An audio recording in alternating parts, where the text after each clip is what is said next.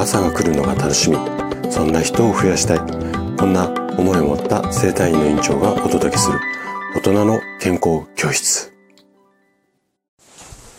おはようございます。高田です。皆さんどんな朝をお迎えですか？今朝もね元気で心地よいそんな朝だったら嬉しいです。さて毎週日曜日は朗読をしています。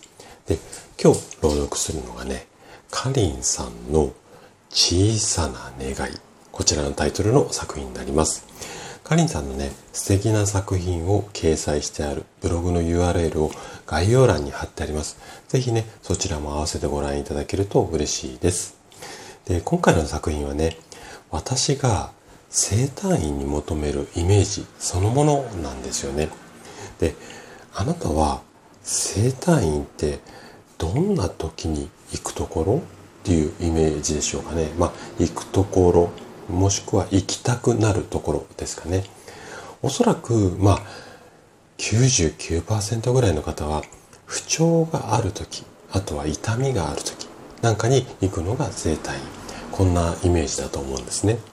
そんな整体院の利用の仕方がいいとか悪いとかっていう話ではなくって、私はね、整体院がこう不調がなくてもね行くところ行きたいところうん行きたくなるところ。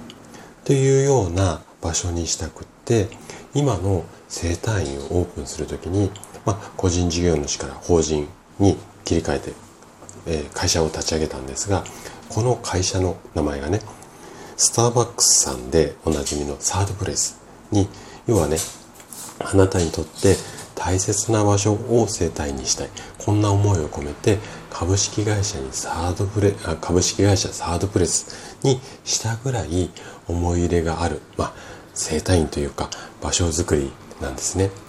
そしてこの朗読を聞いていただけるとわかるんですがこちらのね今日のかりんさんの作品は冒頭あなたに会えた日は嬉しくて楽しくてこんな言葉からスタートするんですね。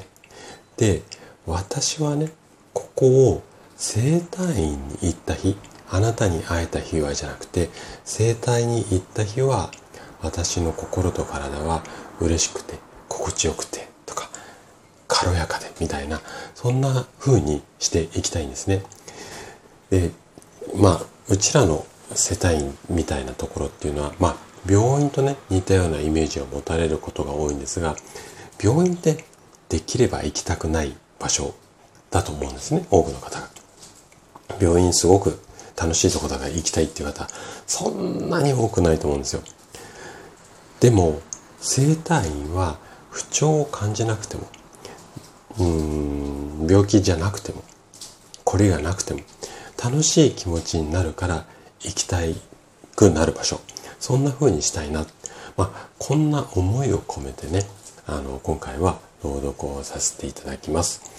それではお聴きください。小さな願い。